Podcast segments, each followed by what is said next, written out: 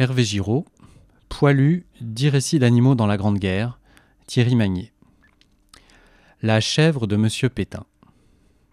Ce matin, il fait chaud. Chacun bricole torse nu dans son petit coin. Varlinge se fabrique une pipe dans une branche de buis. Richard lime ses morceaux de cuivre d'obus pour en faire des bagues ou des bracelets. Domergue fignole son violon dont la caisse est un casque allemand recyclé. Il râle parce qu'il n'arrive pas à l'accorder. Le moine bricole sa longue vue. Il polit des verres de lunettes.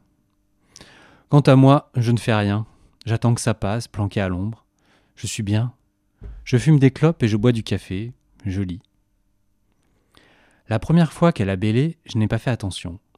C'est Domergue, notre oreille musicale, qui a levé le petit doigt. Hé, les bonhommes, vous avez entendu? Quoi? Mais. On a tous posé nos occupations, on s'est redressé. J'ai entendu une chèvre, il a dit. C'est peut-être un Allemand qui joue du violon, a rigolé le moine. Ta sœur qui te cherche, a suggéré Verlinge.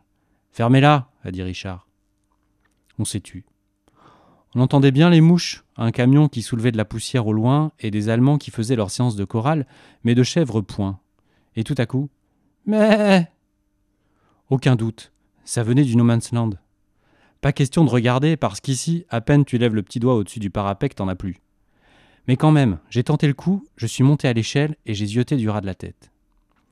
Au début, je n'ai rien vu d'autre que cet amas de tôles, de barbelés, de croisillons rouillés, d'arbres calcinés et autres éléments de décor qui agrémentent des scènes que je n'ai pas envie de décrire.